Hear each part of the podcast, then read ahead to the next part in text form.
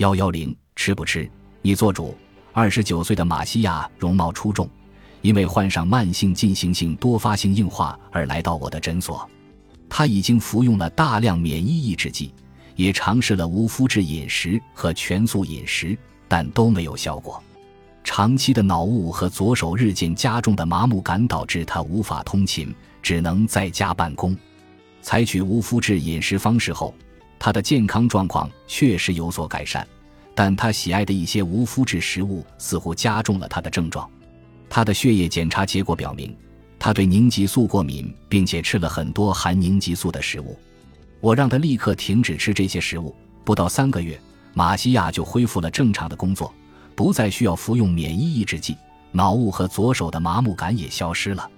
这已经是五年前的事了。他最近的血液检查结果表明，他的饮食不再含有凝集素。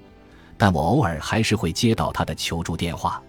有一次，他早上醒来后发现左手手指变得麻木，脑雾再次出现。你昨天晚上做了什么？我在电话里问他。和一群朋友待在一起，我吃了一块无麸质比萨饼。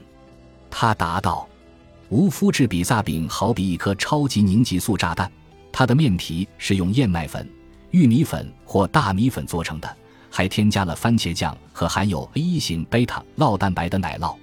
我问马西亚为什么要吃这块比萨饼，他的回答是：他现在已经三十三岁了，想好好享受自己的生活。